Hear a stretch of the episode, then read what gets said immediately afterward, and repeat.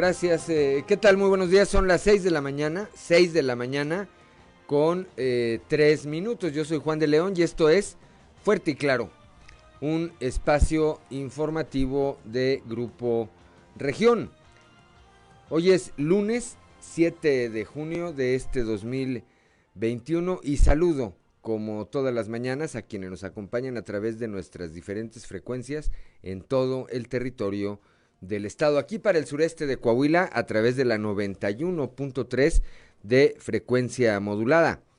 Por la, eh, transmitiendo, eh, por supuesto, aquí desde el corazón del centro histórico de la capital del estado, aquí en el, eh, desde el sexto piso de este edificio, ubicado en las calles de Allende y Ocampo.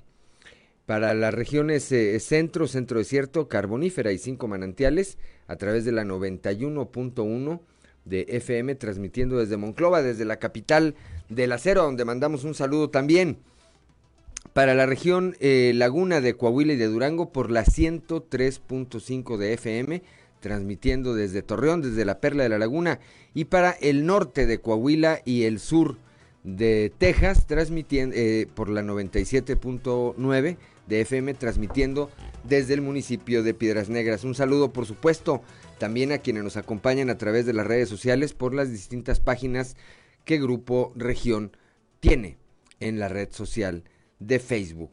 Hoy, pues hoy hay muchísima información, eh, no como todos los lunes, ayer hubo elección en nuestro país y entonces pues esto, esto generó una gran cantidad de información. Estos son los titulares de hoy. Bueno, ahora no hay música ni, ni nada, sino la llevamos de corridito. Bueno, Riquelme, Riquelme ganó de nuevo. Ayer el PRI, de la mano de Miguel Riquelme en Coahuila, eh, recuperó Torreón, barrió en Saltillo. Chema Fraustro eh, obtuvo un triunfo contundente en la capital del estado. Eh, el tricolor habría recuperado además municipios como San Pedro, Matamoros, Parras eh, de la Fuente, Cuatro Ciénegas, Cuatro Ciénegas, se habla también y eh, entre otros, entre otros de los buenos resultados que obtuvo en la jornada electoral de ayer, de acuerdo al PREP, hasta las primeras horas de hoy, esto se va a actualizar, pero el tricolor llevaba avance en cinco de las siete diputaciones federales. Pues en grande festejaron, después de esto en grande festejaron los eh, candidatos del tricolor ante este triunfo, en el caso de Torreón, en el caso de Saltillo, también eh, a través de mensajes, eh, candidatos como Armando Guadiana Tijerina, candidato a presidente municipal por Morena en Saltillo, Marcelo Torres Cofiño, allá eh, en Torreón, candidato por el partido Acción Nacional, Claudio Bres en Piedras Negras, entre otros, admitieron que las tendencias no les eran favorables. Hasta hoy, eh, en otro en otro tema, en un tema eh, lamentable del que venimos hablando desde el viernes pasado cuando ocurrió esta tragedia, pues se han rescatado hasta las últimas eh, horas de ayer y en las primeras de hoy. La información que había era del rescate de cuatro de los siete mineros que quedaron atrapados en una mina de arrastre desde el pasado viernes allá en la comunidad de rancherías en el municipio de Musquis. En el marco del proceso electoral, el obispo de Saltillo, Monseñor Hilario González García, hizo un llamado a las autoridades y propietarios de las minas de la región carbonífera para garantizar mayores medidas de seguridad tras el incidente que se presentó en el ejido Las Rancherías, donde estos siete mineros quedaron atrapados. Además, el obispo acudió el día de ayer a votar. Eh, dijo que el proceso electoral se desarrollaba, se desarrollaba dentro de un ambiente de paz y tranquilidad e invitó a la comunidad a ejercer este derecho. En el hospital de Sabinas, un grupo de profesionales buscan concientizar desde la adolescencia a víctimas de la violencia para que detecten los diferentes tipos de abusos que existen. Esto lo señala el director del Centro de Salud de eh, Sabinas, Arturo González Carreón. El geoparque en Musquis traería muchos beneficios para la región carbonífera. Esto lo señala el director del Museo de Paleontología de Musquis, Héctor Porras, quien compartió que se está preparando una carta para enviar a las autoridades de la UNESCO a fin de seguir el proceso de la creación de este sitio recreativo que abarcará desde el mineral de Barroterán hasta Palau. Y entre otra información, el DIF Coahuila y la Secretaría de Salud llevaron a cabo una jornada de valoraciones médicas de especialidad a niñas y niños del estado que fueron operados gracias al programa de corazón a corazoncito. Esto lo dio a conocer la señora Marcela Gorgón, presidenta honoraria del sistema DIF Coahuila. Bueno, pues esta y otra información, sobre todo todos los detalles, todos los detalles de lo electoral, en un momento más aquí en Fuerte y Claro. Comenzamos. Esto es Fuerte y Claro, transmitiendo para todo Coahuila. Fuerte y Claro, las noticias como son, con Claudio Lima Morán y Juan de León.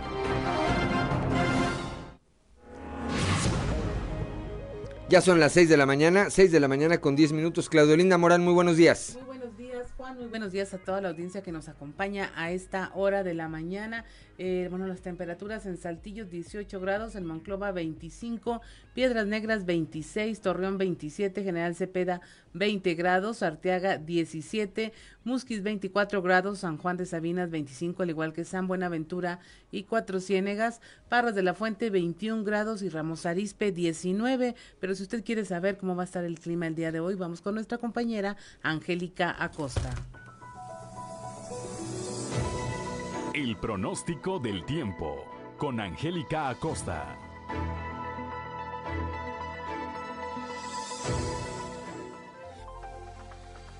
Hola, hola, ¿cómo están amigos? Qué gusto me da saludarlos. Mi nombre es Angélica Costa y estoy lista para darte los detalles del clima. Iniciamos esta semana con toda la pila y toda la actitud. Maravillosa semana para ti. Vámonos, detalles del clima. Saltillo, al parecer ya dejamos de lado las lluvias, ¿eh? Saltillo máxima de 29 grados, mínima de 19 durante el día. Mucho sol, muy cálido. Va a estar agradable por la noche, un cielo totalmente claro, de igual manera cálido por la noche. 0% la posibilidad de chubasco o de tormenta para Saltillo. Monclova, temperatura temperatura muy cálida, como ya es costumbre, 41 grados centígrados. Se espera que marque el termómetro como máxima y para Monclova, mínima de 24. Durante el día y por la noche se va a sentir cálido. Durante el día vamos a tener bastante solecito. Por la noche un cielo principalmente claro. 1% la posibilidad de precipitación ahí para Monclova. Vámonos hasta Torreón. También temperatura cálida, 39 grados como máxima, mínima de 24 durante el día. Mucho sol, muy, muy caluroso por la noche un cielo totalmente claro, de igual manera cálido por la noche. 0% la posibilidad de lluvia ahí para Torreón. Vámonos, Piedras Negras, 36 grados como máxima, también temperatura cálida, mínima de 24 durante el día. Vamos a tener periodo de nubes y sol, se va a sentir cálido por la noche, un cielo principalmente claro. De igual manera se va a sentir cálido por la noche y pues bueno, también muy baja la probabilidad de precipitación, 1% ahí para Piedras Negras. Y bueno, pues para todos nuestros amigos que se tienen que trasladar por algún compromiso hacia la Sultana del Norte. Te comento que allá se espera una máxima de 35 grados, mínima de 22 durante el día, mucho sol, muy muy cálido, por la noche de un cielo claro pasaremos a parcialmente nublado y bueno, pues la posibilidad de lluvia ahí para Monterrey 1%. Al parecer amigos ya las lluvias quedaron de lado, eh, hay que estar al pendiente de los detalles del clima durante toda la semana. Gracias, que tengas muy bonito día y muy bonito inicio de semana. Buenos días. El pronóstico del tiempo con Angélica Acosta.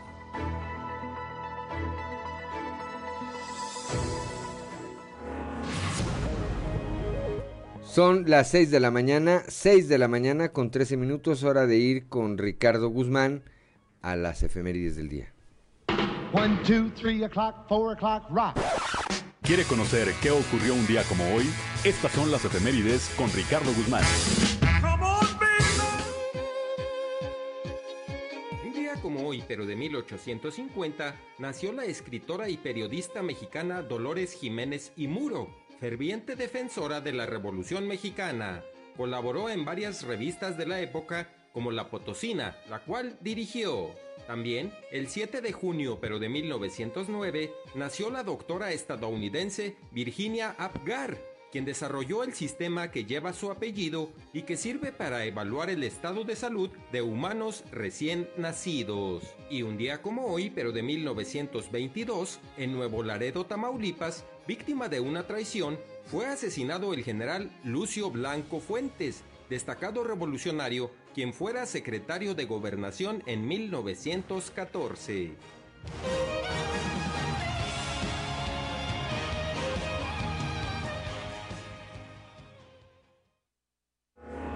Mañana, 6 de la mañana con 14 minutos. 6 de la mañana con 14 minutos. Vamos ahora al mundo de los deportes con Noé Santoyo. Resumen Estadio con Noé Santoyo.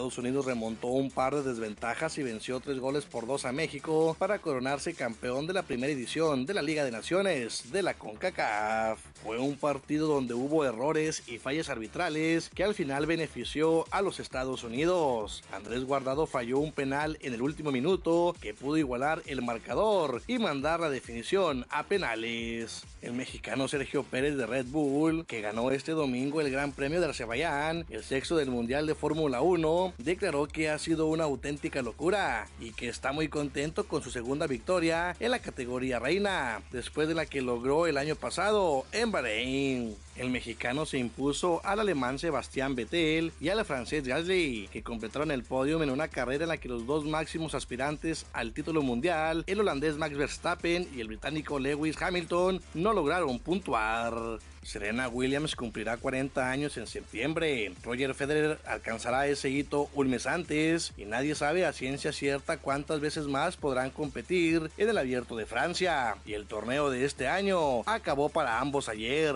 Williams no pudo generar una remontada frente a una rival mucho más joven y con menos experiencia en los octavos de final de Roland Garros, sucumbiendo 6-3 y 7-5 ante Elena Rybakina, quien ni siquiera había nacido cuando la estadounidense debutó en el torneo de 1998 mientras que el suizo Roger Federer anunció este domingo que no disputará su partido de octavos de final contra el italiano Matteo Berrettini por sobrecarga muscular en sus rodillas. Los tecolotes de las dos Laredos rescataron un triunfo en la serie a vencer ayer por marcador de 10 carreras a 1 a los acereros de Monclova, en duelo que se celebró en el horno más grande de México. A partir de mañana, Acereros emprenderá el viaje a la ciudad de Durango para medirse a los generales mientras que los araperos de Saltillo derrotaron nueve carreras a cuatro a los algodoneros de la Unión Laguna para aplicarles la limpia en el clásico coahuilense en el Estadio Madero, que fue testigo de jornada de tres cuadrangulares de Reina Rosario, Henry Urrutia y Kenis Vargas, encabezando la ofensiva para proteger el triunfo de Orlando Lara, que lanzó cinco entradas, tres carreras y nueve chocolates. Resumen Estadio con Noé Santoyo.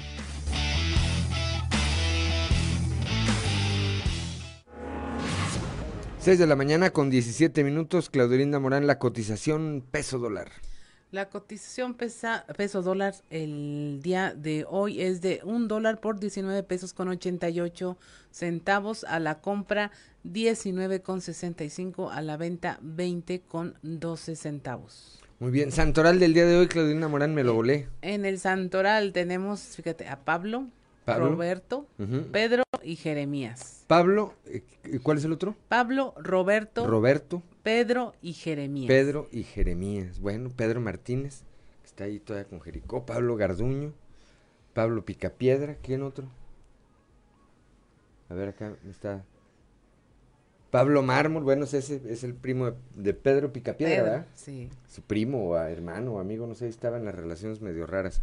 Ahora que ve uno caricaturas ya le entiende muchas cosas, ¿verdad? Lo de Pepe Le Pew y que en realidad no era que anduviera. Pero bueno, luego platicamos de esos temas. A todos ellos, muchas felicidades. A quienes tengan algo que festejar o celebrar el día de hoy, pues háganlo, pero háganlo con las precauciones que marcan las autoridades sanitarias. Y ahora sí, Claudio Linda Morano, vamos a un resumen de información nacional. Pierde Morena, la primera fuerza ya no es mayoría calificada. El INE detalló que el partido Guinda, que en la actual legislatura cuenta con 253 curules, ocuparía entre 190 y 203, lo que le impediría ahora sí que eh, eh, votar, alcanzar la mayoría calificada necesaria para aprobar reformas constitucionales. En Nuevo León, Samuel García aventaja la elección para gobernador, de acuerdo con el conteo rápido efectuada por el Instituto Nacional Electoral, esto por parte de Movimiento Ciudadano. En Baja California, Marina del Pilar, candidata de la coalición Morena PT Partido Verde, aventaja en el conteo rápido de la elección a gobernador. En Michoacán, Alfredo Ramírez Bedoya de la coalición PRI-PAN-PRD aventaja en el conteo con 40, entre 40 y 43.4% de los votos sobre el candidato de la coalición del PRI-PAN-PRD, Carlos Herrera. En Nayarit, el conteo rápido le da ventaja a Miguel Ángel Navarro de Morena en la elección a gobernador. En Sonora, Alfonso Durazo da ventaja con el conteo rápido también a Alfonso Durazo Montaño de la coalición Juntos Haremos Historia en la elección a gobernador. Le sigue Ernesto Gándara Camú de eh, Movimiento Ciudadano. En Tlaxcala, aventaja Lorena Cuellar. El Instituto Tlaxcalteca Electoral informó que de acuerdo al conteo rápido, Lorena Cuellar, candidata de la coalición Juntos Haremos Historia, habría ganado la gubernatura. Ricardo Gallardo aventaja en la elección a la gobernatura en San Luis Potosí. Él es, de la coalición PT Partido Verde. Y finalmente, Maru Campos en, eh, Campos en Chihuahua ah, tiene una clara tendencia a favor de la panista. Maru Campos es de la coalición Nos Une Chihuahua para la gubernatura. Y hasta aquí la información nacional. Gracias, Claudio Linda Morán. Son las 6 de la mañana, 6 de la mañana con 20 minutos.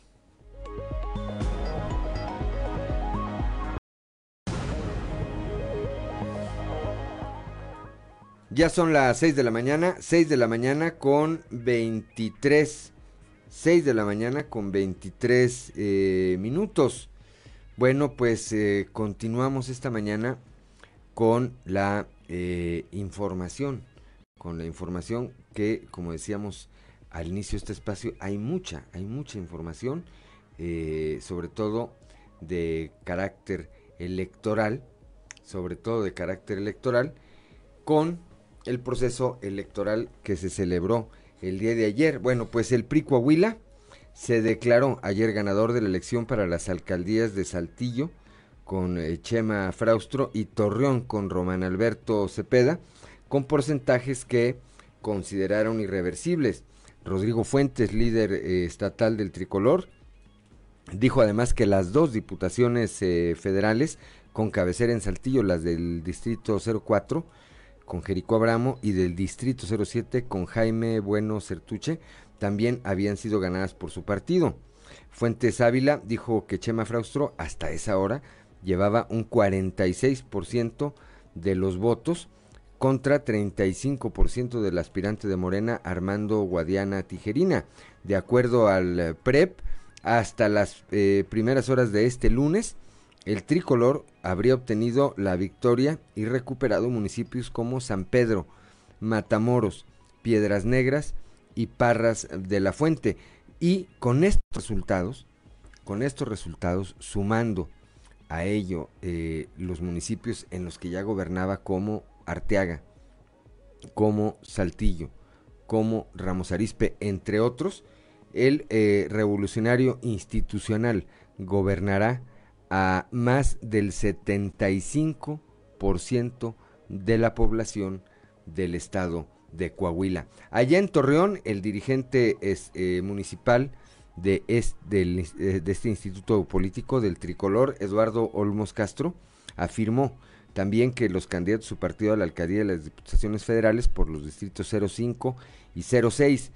En el caso de la alcaldía, Román Alberto Cepeda. En el caso de las diputaciones federales, José Antonio Gutiérrez Jardón y Shamir Fernández también habían obtenido la eh, victoria en el proceso electoral del día de ayer. Ayer eh, las cifras que daba Eduardo Olmos en ese primer corte eran de un 42% en favor de Román Alberto Cepeda contra un 33% de los Luis Fernandos Salazar y un 17% de Marcelo Torres Cofiño del Partido Acción Nacional. Hasta las eh, primeras horas de hoy eh, parece haberse definido la eh, alcaldía en Monclova en favor del Partido Acción Nacional y su candidato Mario Dávila Delgado. Así lo marcan en este momento, por lo menos, por lo menos en este momento, las cifras del programa de resultados electorales preliminares del Instituto Electoral de Coahuila, este programa de el PREP. Bueno, pues son las 6 de la mañana, 6 de la mañana con 26 minutos. Ya está en la línea, ya está en la línea Raúl Rocha, ya está en la línea Raúl Rocha, que pues dio cobertura el día de ayer a lo que ocurrió en eh, la sede del Partido Revolucionario Institucional. Raúl, muy buenos días. Hola, ¿qué tal? Eh, buenos días, Juan. Eh, bueno, pues el día de ayer, después de muchos días, dos, dos, dos meses prácticamente de campaña, ayer se regresaron las elecciones y el PRI prácticamente ha llegado a la otra orilla y festejando ayer en la noche eh, ese voto mayoritario de la gente coahuilense, por supuesto, donde José María Frostro Siller, el candidato del PRI-PRD a la alcaldía de Saltillo, pues dijo, entre otras cosas, después de observar la tendencia y que su presidente eh, el PRI a nivel estatal hablara de esas tendencias que ellos indican revertirles, que va a ser honor brindarle esta producción y ese trabajo a la gente de Saltillo. Vamos a escucharlo del próximo alcalde de Saltillo, nuestro amigo Chema Frostro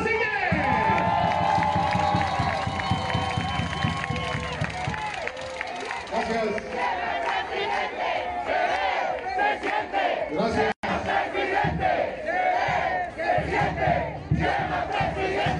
Gracias, este, este gran apoyo lo sentimos, Jericó, Jaime y un servidor 60 días, 60 días que estuvieron ustedes con nosotros, sin importarles lluvia, sol, todas las inclemencias del tiempo, ahí estuvieron con nosotros.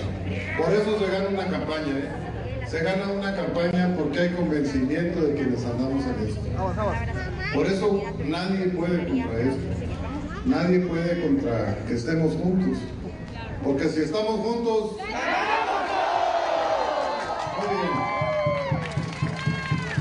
quiero decir nada más que con el 80% me pasan el apunte ahorita de las casillas computadas, todavía nos falta el 20%. Llevamos el PRI y el PRD 136.280 votos. Y todavía nos falta el 20% en las casillas. 136.000 nosotros, Morena 96.000. Les llevamos una ventaja de 40 mil votos más los que van a surgir por esos 20%. Han votado por nosotros 269 mil personas, con una participación ciudadana de arriba del 53%. Así es que, pues vamos a tener una ventaja de más del 15% nosotros arriba. Y eso ha sido posible y yo tengo que reconocerlo porque traigo dos alfiles muy importantes. Uno es Jaime Bueno, que ustedes lo conocen.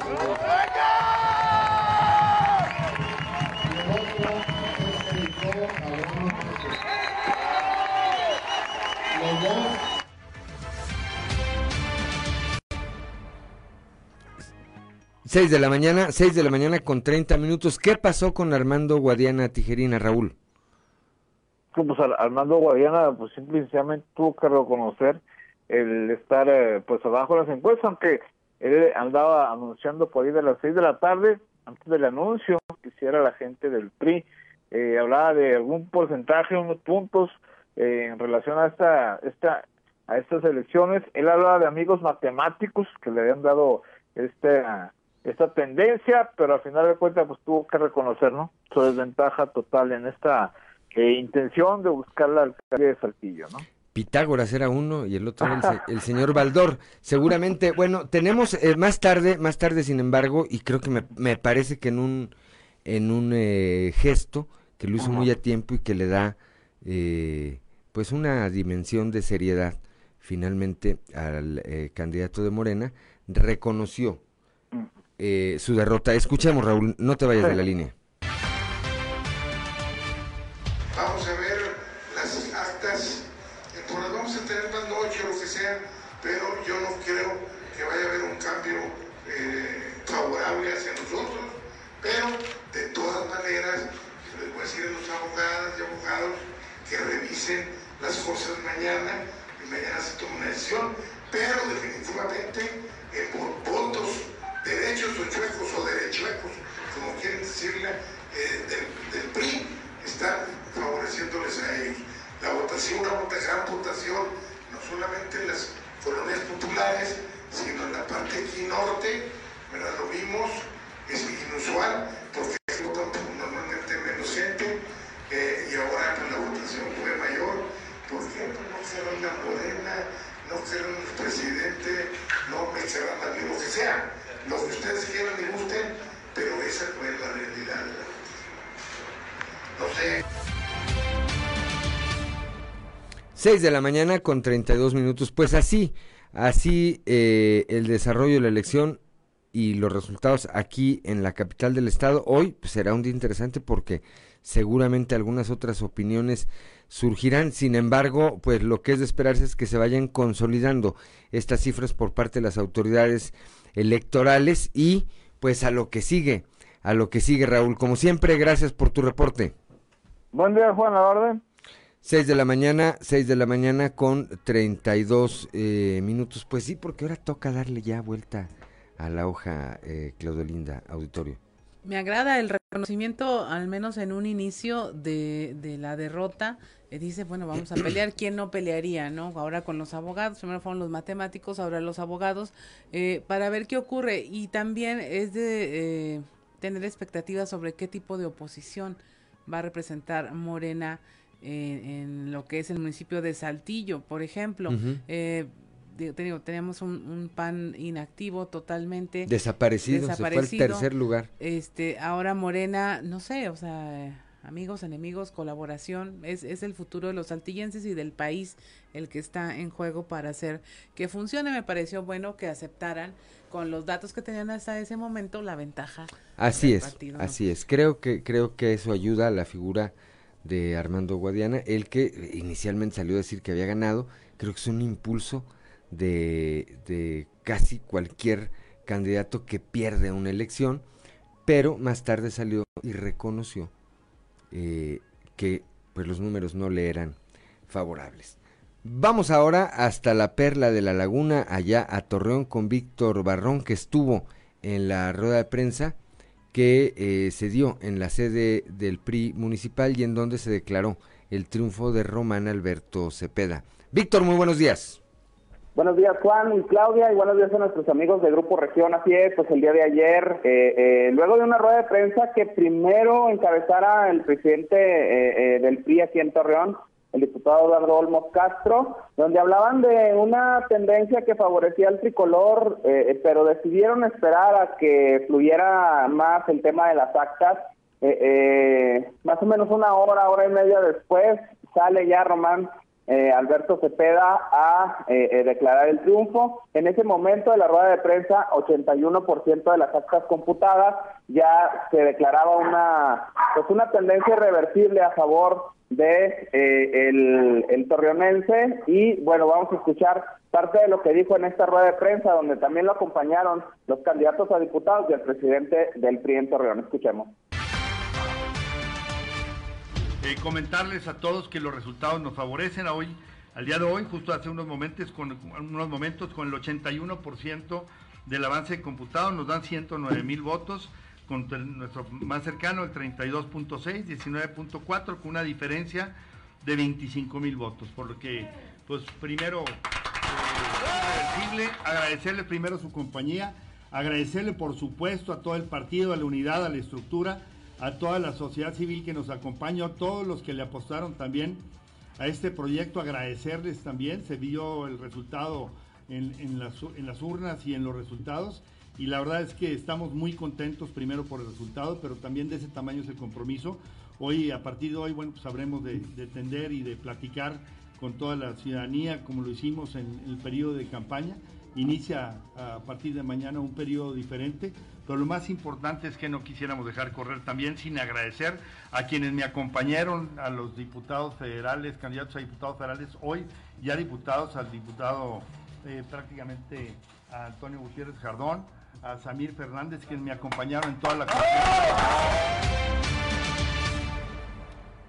6 de la mañana, 6 de la mañana con 36 minutos.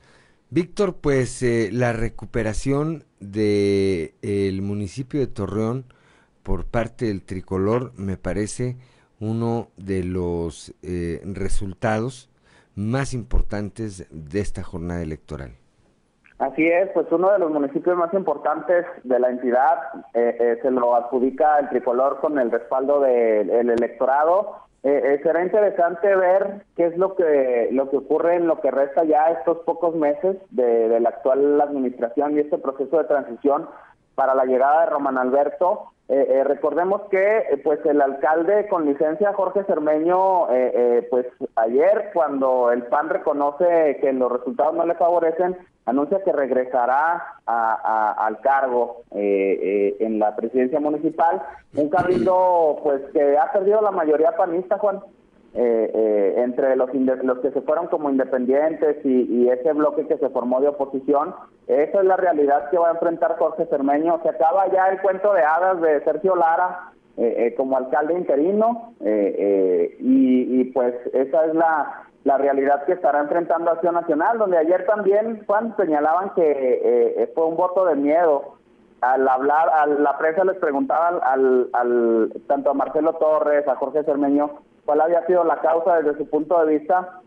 Señalaban que habría que eh, analizarlo, pero lo que lo que enfatizaban era que fue un voto de miedo eh, eh, y pero en esa misma rueda de prensa se reconoce que el PRI fue el triunfador de las elecciones. Y ahorita que mencionaban ustedes, compañeros, el tema de Guadiana, pues acá en Torreón Luis Fernando Salazar ya no hubo algún pronunciamiento, algún algún video famoso de estos que saca para reconocer que el resultado no le favorece ni a él ni a Luis Fernando Salazar Gulfol.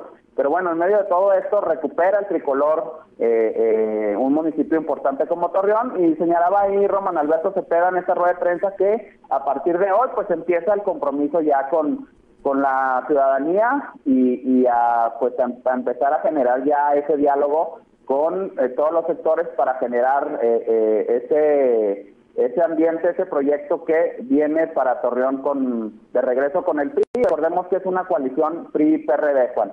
Así es, y yo coincido contigo, se acabó la luna de miel para Sergio Lara Galván, se acabó la luna de miel para Cermeño, el sueño de llegar a ser diputado federal, con ello tendría fuera, o va a tener que regresar con un cabildo que ya no está bajo su control y a responder por una serie de cuestiones de carácter administrativo que hay ahí. Pues eh, como decían las abuelitas, que Dios lo agarre confesado.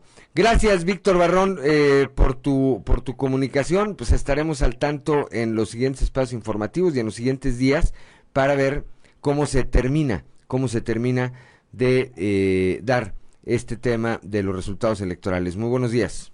Buenos días a todos, un saludo. 6 de la mañana, gracias a Víctor Barrona ya hasta la Perla de la Laguna, 6 de la mañana, ya con 40 minutos. Somos Claudio Linda Morán y Juan de León. Estamos aquí en Fuerte y Claro.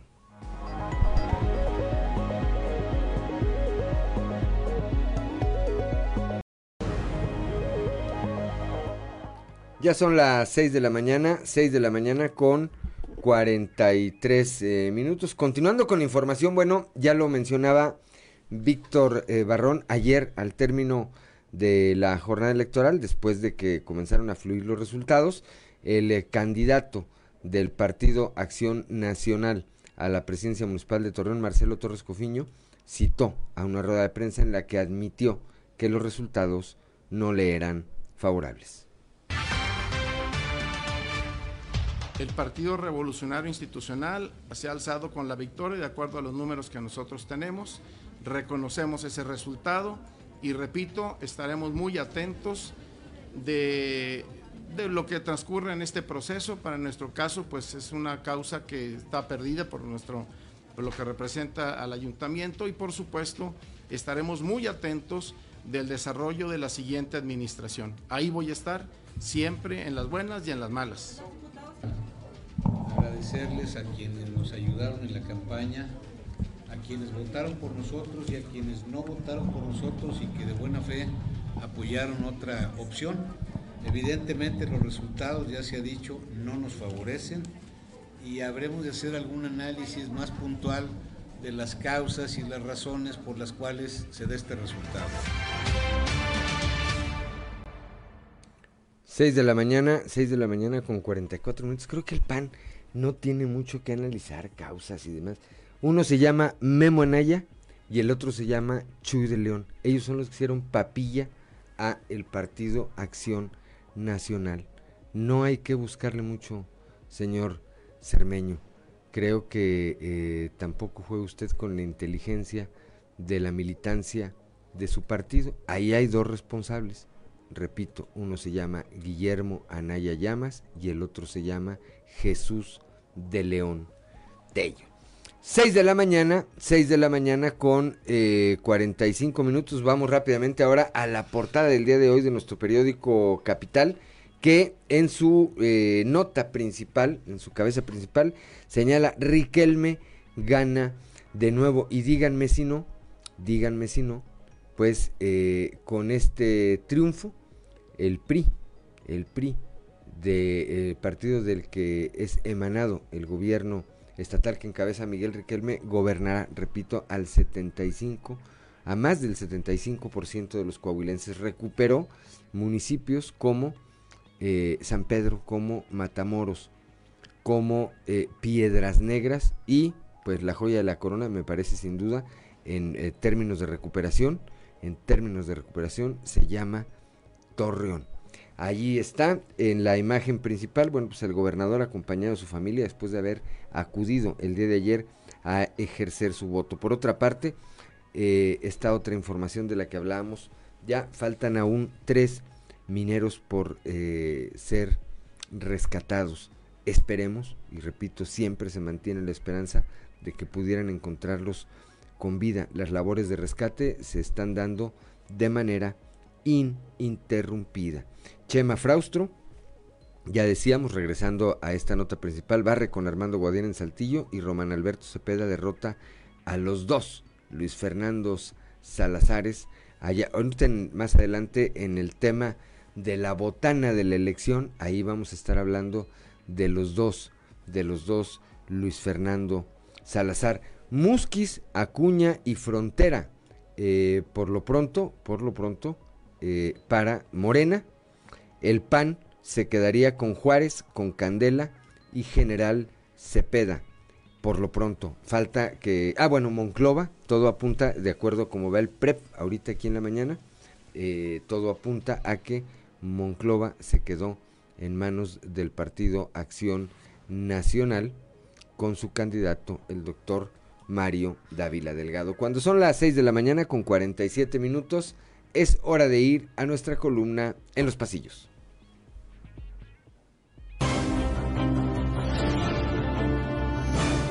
Y en el cartón de hoy, aplanadoras, que nos presentan a Chema Fraustro y Román Alberto Cepeda arriba de dos sendas aplanadoras llamadas el PRI, que nos dicen, estas aplanadoras marca Riquelme nunca fallan, mientras acaban de dejar bien planito un sombrero que nos dice, pues sí, era en serio lo que dijo Chema, y aparte a otra cabecita que apenas se asoma diciéndonos, esto no estuvo tan chido. Con números que no dejan lugar a dudas, desde anoche el tricolor en Coahuila, al que lideré a Miguel Riquelme, se declaró ganador tanto en Saltillo, en donde Chema Fraustro obtuvo una votación récord, como en Torreón, que fue arrebatado al PAN y que con Román Alberto Cepeda recuperó ese municipio.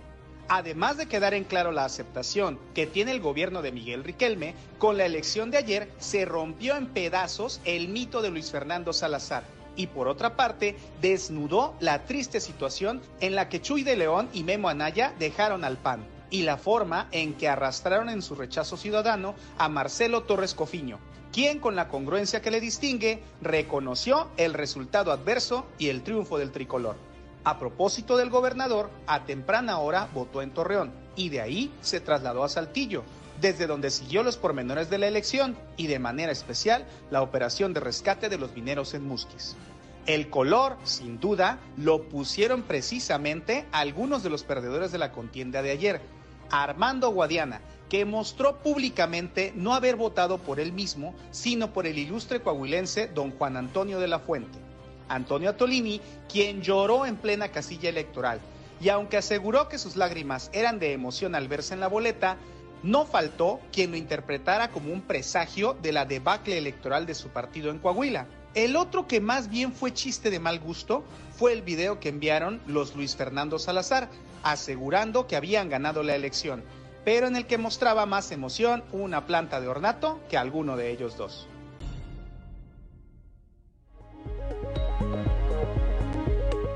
Ya son las 6 de la mañana, 6 de la mañana con 50 minutos. Claudio Linda Morán. Pues ahí está el tema político bastante interesante. Eh, vamos a continuar ahora con información con nuestra compañera Leslie Delgado. Está eh, permanentemente en el tema del Instituto Electoral. Sigue en sesión permanente este instituto y nos va a tener los pormenores de lo que se ha analizado y visto hasta esta hora de la mañana. Ayer, bueno, le tocó estar en el tema de eh, Morena y sus anuncios, le tocó estar en calle con las votaciones de eh, los personajes de la ciudad y nuestra compañera ahora se está en el tema de la instalación y seguimiento a este proceso electoral que en mucho ya superó el tema de la participación ciudadana que se esperaba. Buenos días, Leslie. Eh, Claudia, los saludo con gusto en esta mañana, nuestro radio escuchas y que nos sigue a través de redes sociales. Pues sí, el Instituto Nacional Electoral, la Junta Local, ha sesionado pues permanentemente eh, desde el día de ayer, eh, pues con esta jornada electoral y pues bueno, precisamente hace seis horas fue la última sesión de seguimiento que se realizó y precisamente pues tuvo que ver con el recibimiento de todo el material electoral. Y pues bueno, eh, comentarte que desde ayer, desde las 7.30 de la mañana, pues eh, se inició con esta sesión.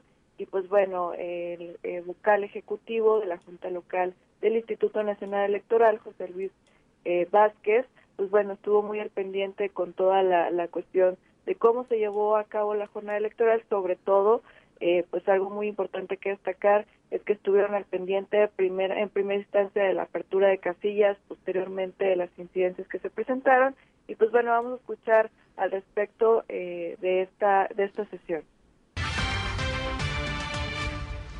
En general, los reportes que tenemos es que se ha llevado a cabo con mucha tranquilidad.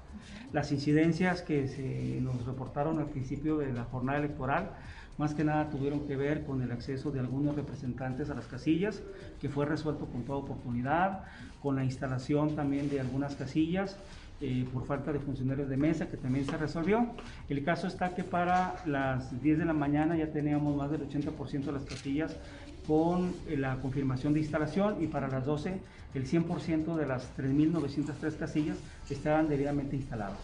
En el transcurso del día realmente no ha habido eh, incidencias eh, mayores, eh, han sido situaciones como las que ya comenté y pues todas ellas las hemos estado atendiendo, pero en general bastante tranquilidad y también con bastante participación por parte de la gente, la gente también respetando el protocolo sanitario, guardando la sana distancia, pues, aplicándose el gel, el tema de la, del, del cubrebocas, etc. Entonces hasta ahorita bastante bien. 53 de la mañana. Leslie, sin incidencias prácticamente salvo las que se comentaron durante la jornada. Efectivamente, eh, todo se llevó pues con eh, tranquilidad. Sin embargo, pues eh, nuevamente pues las quejas que se presentaron fue respecto pues a la tardanza de la apertura de casillas, donde pues hasta las 12 del mediodía dieron a conocer que el 100% de las casillas de, las tres, de las más de 3.000 que estaban planeadas para el Estado fueron apertura, aperturadas, sin embargo, pues todo se llevó en completa calma, Clau. Así es. Eh, bueno, la actividad en el instituto no, no para. Todavía faltan los cómputos municipales del 9 al 12 de junio y finalmente la declaración de validez eh, de la elección que se da cuando ya se resuelvan todos los juicios de inconformidad. Efectivamente, sí, eh, como lo comentaba al principio, eh, están ya pues a la espera de recibir todos los en materia electoral, todos los paquetes electorales para precisamente pues seguir con esta pues el con el conteo y pues bueno, estaremos muy al pendiente de la información que vaya trascendiendo durante el día y durante la semana, pues ya eh, posterior a la eh, fiesta electoral que vivimos el día de ayer, Clau. Así es, Leslie, pues muchas gracias, que tengas una excelente jornada y pues también felicitaciones por el trabajo realizado durante todo el domingo y el inicio del día de hoy. Muchas gracias, Leslie. Muchas gracias, excelente día para todos. 6 de la mañana con 54 minutos. Mire, el recuento es favorable para el estado. Usted lo puede comparar con eh, los escenarios en otros estados y aquí la instalación tarde o no de más de tres mil casillas a donde se acudió a votar ya con un estimado de población eh, votante por encima del 57.7% de participación ciudadana, pues habla de que las elecciones fueron eh, buenas, fueron positivas y fueron, fueron favorables. Son las 6.55 de la mañana, estamos en Fuerte y Claro, regresamos.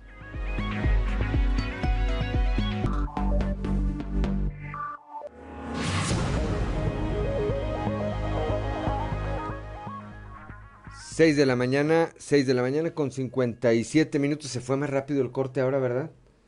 Se fue más rápido. Pues es que ya quitaron todos los spots de los partidos, ¿verdad? Ya quitaron, los vamos a extrañar. ¿Los vas a extrañar, Carlitos Mancillas? Nada, nada, ni el de Movimiento Ciudadano, el del niño, no, ni uno, ni uno. Bueno, pues continuamos con la información esta mañana. Decíamos, hay mucha, hay mucha información.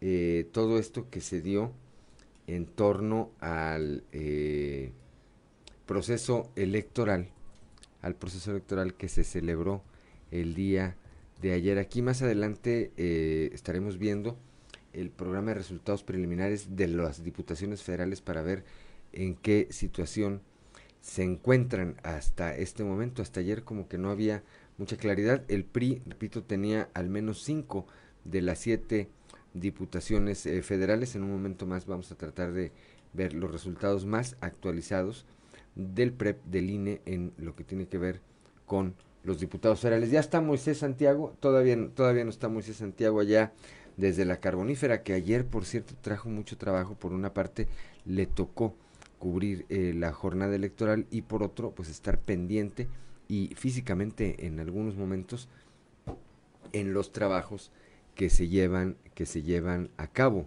todavía, que se llevan a cabo todavía eh, de eh, el rescate de tres mineros, eh, quedan tres mineros todavía atrapados en esta mina de arrastre de carbón ahí en la comunidad de rancherías en el municipio de Musquis en donde el eh, viernes pasado alrededor de mediodía pues un una inundación una inundación una corriente de agua que todavía no no me queda a mí muy en claro qué fue lo que ocurrió. Hay quien dice que se reventó una represa, hay quien dice que eran las corrientes de agua que venían producto de las lluvias de eh, los últimos días, pero a final de cuentas fue esta la que ocasionó esa, esa tragedia. Son las 6 de la mañana con 59 minutos, ya está en la línea telefónica mi compañero Moisés Santiago Hernández allá desde la región carbonífera. Pues primero, eh, Moisés, tú considerando, eh, lo decía yo el aire ahorita, que, que, trajiste dos temas el día de ayer, vamos primero con el tema de carácter electoral, cómo se desarrolló la elección y cuáles son las tendencias que, eh, que se marcan hasta estas primeras horas de la mañana en los municipios que forman parte de la región carbonífera. Muy buenos días. Hola, ¿qué tal Juan? Muy buenos días. Eh, pues sí, estamos eh, viendo un panorama desde el día de ayer, se pudo percibir un panorama político electoral eh, que pues se desarrolló un proceso algo tranquilo, sin embargo hubo ciertas incidencias durante durante el día, durante el trayecto donde pues incluso algunas personas fueron llevadas ante algunas autoridades electorales debido a que se decía o se señalaba que estaban haciendo ciertos eh, movimientos o acciones semejantes a la compra compra de votos o algo parecido. Así es que en Musquis hubo por lo menos tres personas detenidas y en Sabinas nos mencionaban que había cerca de dos personas que fueron eh, detenidas en vista de esa situación que se les estaba investigando sobre ese tema en cuestión de delitos electorales. Ya durante la tarde, pues se da se da a entender que hay ciertas tendencias de, de los partidos hacia lo que es este eh, eh, esta elección. En algunos momentos, pues hay un PREP, un conteo preliminar que pues manifiesta que el partido Morena a veces se, se mantiene por encima o por arriba de del partido del PRI en ciertos momentos. Hasta este momento, bueno, se tiene que esperar hasta que sea un conteo exacto de las urnas para que se pueda determinar quién quién será eh, que quede ya una vez elegido. En lo que es el municipio de Sabinas, el partido del PRI eh, con Diana Aro como candidata se mantiene en una posición muy por encima del PAN que quedaría en segundo lugar y de esta manera pues de hecho anoche se declaraba ya que Diana Aro pues mantendría mantendría una ventaja completamente muy por encima de David Yutani, quien es el candidato del PAN, es lo que hasta este momento se ha mencionado, Juan. Juan San Juan de Sabinas, San Juan de Sabinas es para Morena también, ¿verdad, eh, Moisés?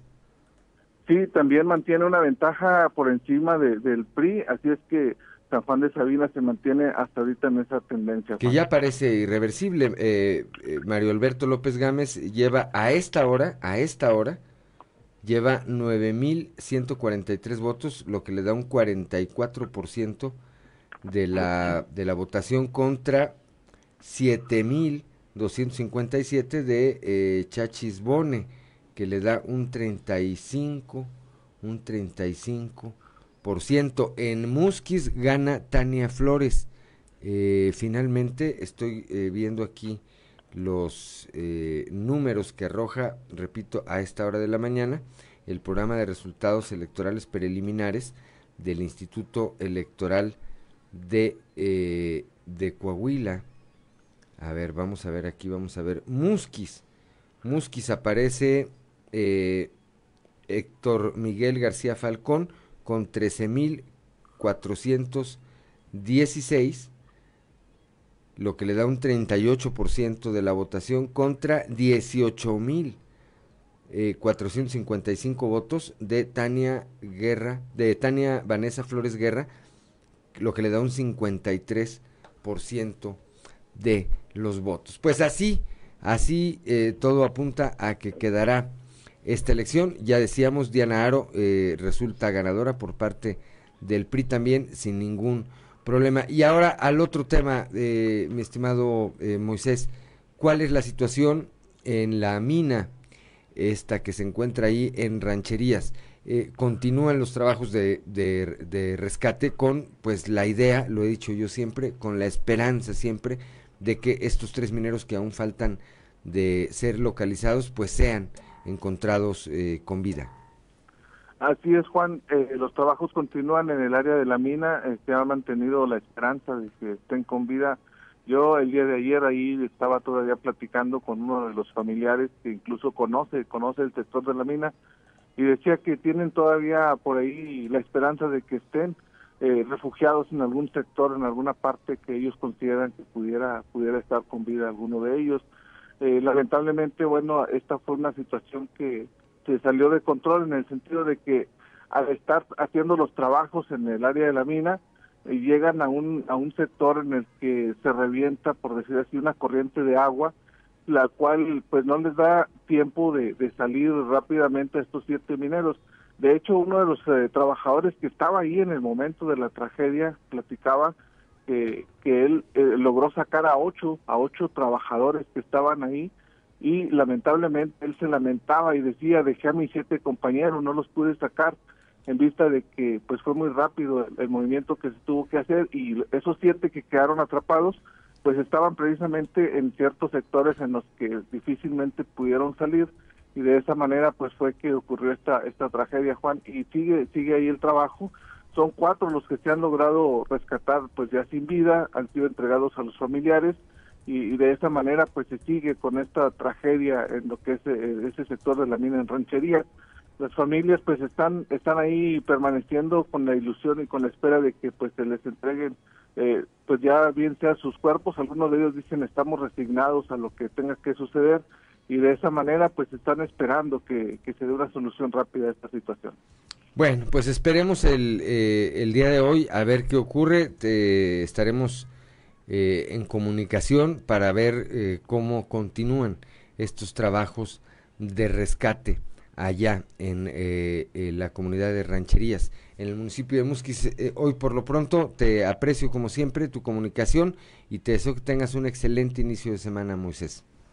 Claro que sí, Juan, es un placer saludarles. Estaremos pendientes para ver qué ocurre en las próximas horas y llevaremos la información de manera oportuna. Es un placer saludarles desde la región carbonífera. Muchas gracias, muy buenos días. Son las 7 de la mañana, 7 de la mañana con 6 minutos sobre ese tema, eh, a ese tema de lo que ocurrió allá en esta mina se refirió ayer el obispo de Saltillo, Monseñor Hilario González García.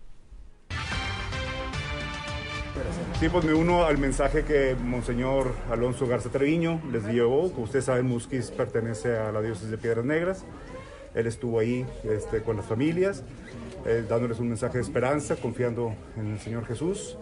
Creo que eh, también el llamado a la seguridad en todos los ambientes laborales, en todas las profesiones hay peligros eh, laborales. Sabemos que la minería es un trabajo, una profesión muy riesgosa que requiere mayor seguridad.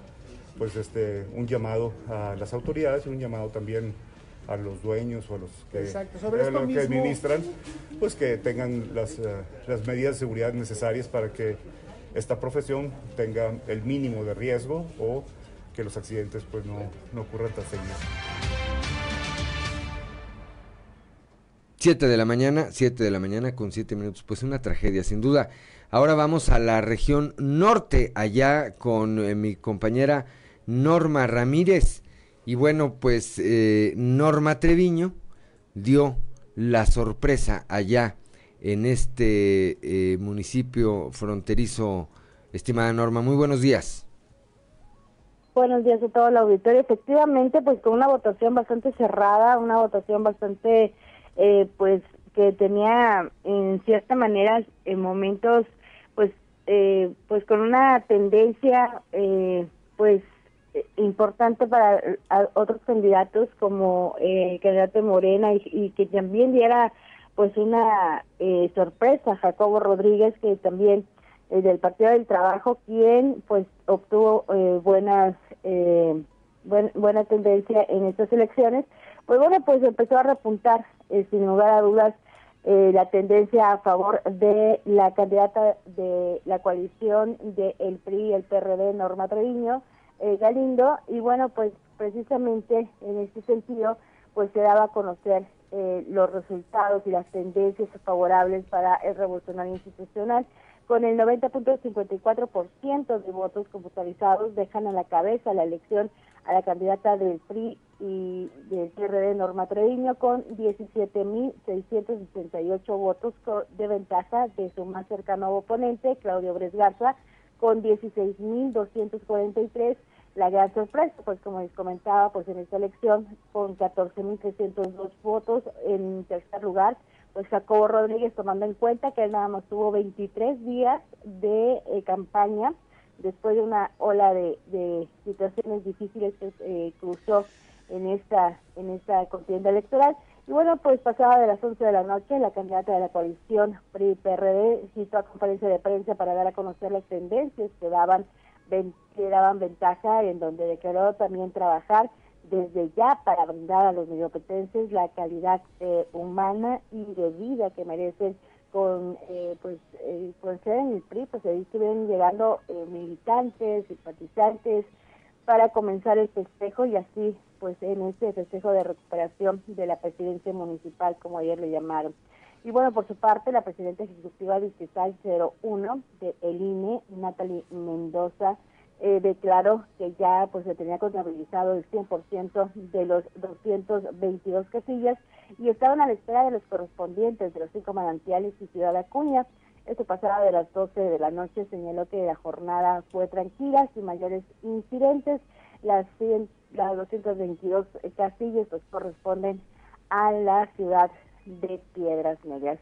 También el que declaró en este sentido, pues también fue el eh, pues el mm, titular del de, comité municipal de de lo que fue precisamente el INE y pues bueno eh, perdón el IEC y bueno pues el presidente del comité municipal de IEC José María Muñoz pues declaró que el cierre de los 222 casillas pues en la localidad pues fue eh, tranquilo pues esta jornada electoral. No se presentó ningún disturbio ni tampoco incidencias por lo que se, se dijo que pues espera que pues eh, toda la jornada fuera tranquilo, pero pues no hubo mayor incidencia a pesar de que en un principio pues se había declarado que un día anterior a la elección pues se tenían eh, algunas llamadas al al perdón 911 donde pues, algunas personas eh, pidieron protección porque se sentían amenazadas o fueron amenazadas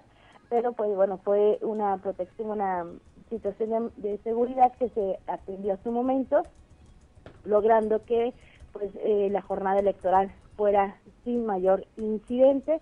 De hecho, eh, comentábamos eh, precisamente pues la tranquilidad con la que se habían registrado ya todos los hechos, porque la contienda anterior para la Diputación local, pues habían visto algunos disturbios en algunas casillas y en esta ocasión absolutamente ningún problema hubo eh, mayor que lo que fue la instalación tardía del 10% de las casillas del total de, de estas que se fueron instaladas en esta en esta zona norte y bueno en la que fue Ciudad Acuña pues bueno y que fue el ganador pues fue eh, Emilio de Hoyos de la presidencia municipal y también pues bueno eh, Brígido quien eh, pues obtuvo también la mayoría de los votos, a diferencia de, candidato del Partido Revolucionario Institucional y del Partido Acción Nacional. Así que bueno, pues así más o menos están las tendencias que se han estado registrando hasta el momento en cuestión de estas elecciones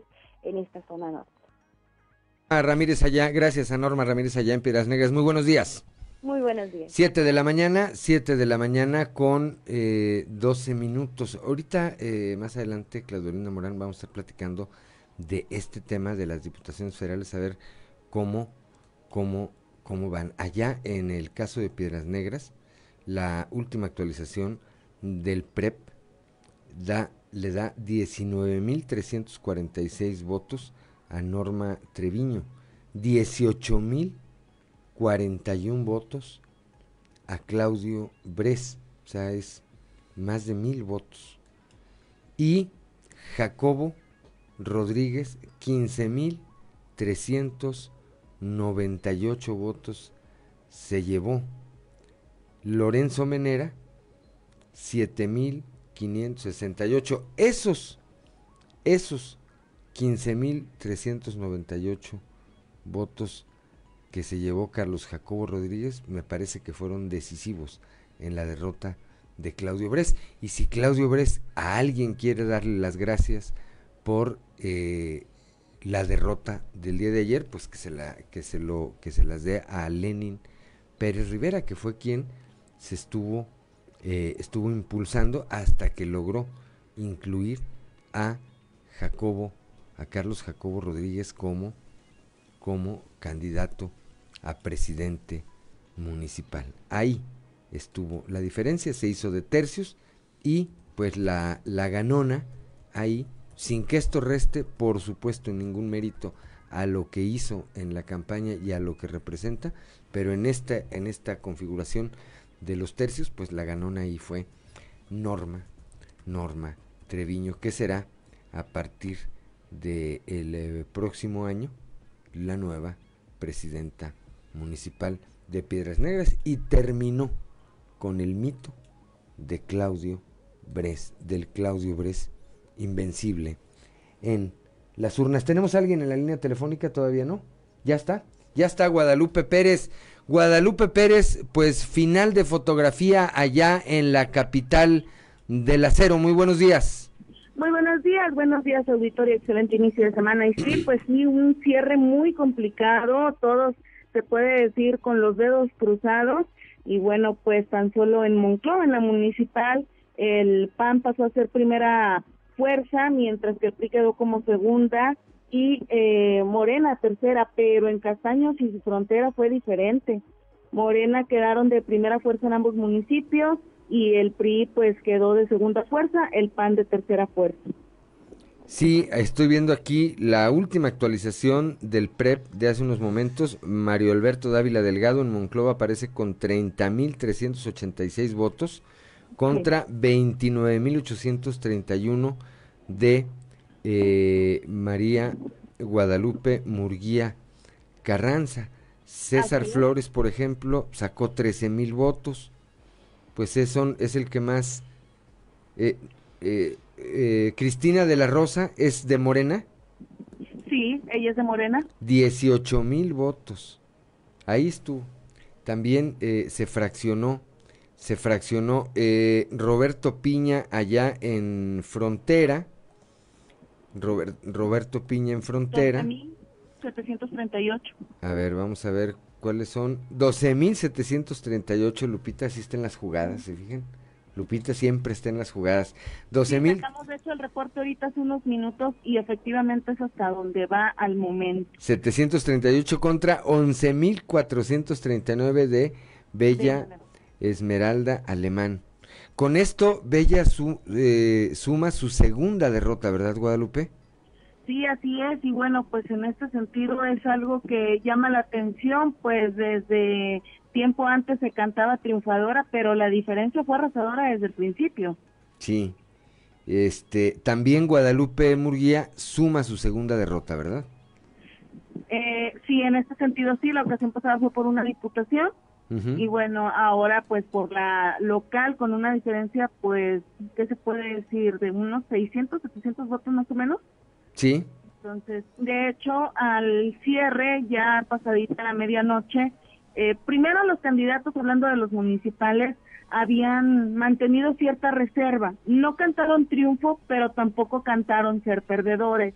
Eh, y ya después, pasada de la medianoche, cuando se cerró lo que es el PREP, o ya se tenía computado el 100% del PREP municipal, pues Mario Dávila salió a decir que había ganado por una diferencia de 500 votos.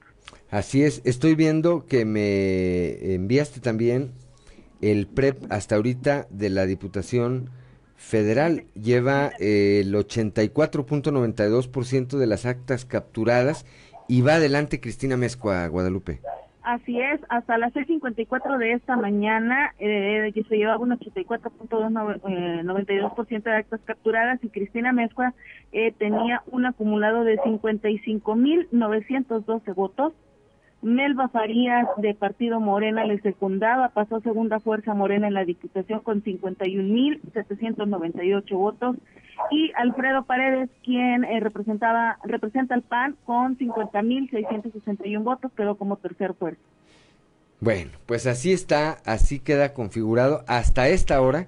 El PREP falta pues todavía eh, un 6, un 5 y tantos por ciento de que se capture, pero pues parecen ser tendencias, parecen ser tendencias que, que ya no, que ya no son, eh, que ya no son reversibles, Guadalupe.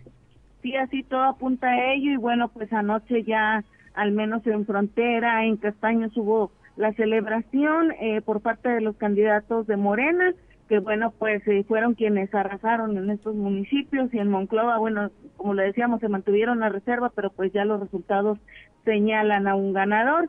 Y por supuesto, si me permite, eh, para señalar al auditorio, acaba de mandar un comunicado el INE, donde pues reconoce y agradece la alta participación ciudadana en esta jornada electoral, en donde, bueno, señala que a las 20, 30 horas ya se tenían instaladas al menos el 99.73% de las casillas en el estado eh, y en los estados otros que participaron en un proceso electoral para la renovación de estos cargos y asegurando que fue una jornada electoral tranquila así como los ciudadanos pues participaron y la pandemia no fue impedimento para consolidar este proceso de democracia. Así es. Bueno, pues son ya las 7 de la mañana con 20 minutos. Gracias, Guadalupe Pérez. Eh, te felicito por siempre, siempre, siempre, como digo yo de manera coloquial, siempre estar en la jugada y en las jugadas. Te deseo que tengas un excelente inicio de semana. Igualmente, excelente inicio de semana y bueno, estaremos pendientes de lo que las autoridades electorales nos señalen en el transcurso del día. Muy buenos días. Excelente día. 7 de la mañana con 20 minutos. Estamos aquí en Fuerte y Claro.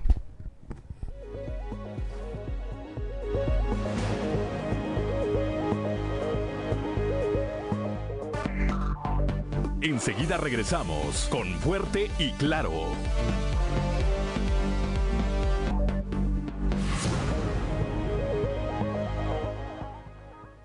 Ya son las, perdón, ya son las 7 de la mañana, 7 de la mañana con, me regaña Carlitos Mancías, me dice, despiértate, el micrófono es aquí. 7 de la mañana con 24 minutos, continuamos aquí en Fuerte y Claro platicando de eh, todo esto que ocurrió ayer en torno a la elección, a la elección para, en el caso de Coahuila, para las 38 presidencias municipales y para 7 diputaciones federales.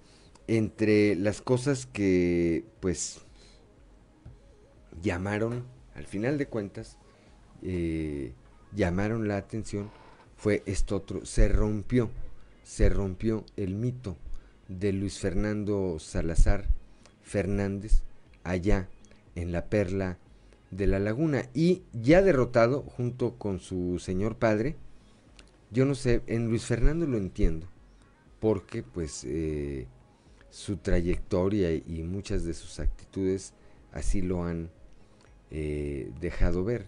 Es decir, es, es, eh, parte de su naturaleza. Pero el que su papá se prestara a hacer, y discúlpenme la palabra, pero el que su papá se prestara a hacer una payasada de ese tipo, pues ya habla, ya habla de que las cosas no están bien, ¿verdad? Bueno, ayer eh, cuando eh, Eduardo Olmos, presidente del PRI en el municipio de Torreón, citaba a rueda de prensa a las 7.30, Morena había citado a las 8.30. Bueno, cuando iban a ser las 7.30, de parte de eh, Morena se mandó avisar que no habría rueda de prensa porque el delegado y primer trompeta Tanex Sánchez dijeron tenía mucho trabajo. Sí, pues parte de su trabajo era irse ya del Estado.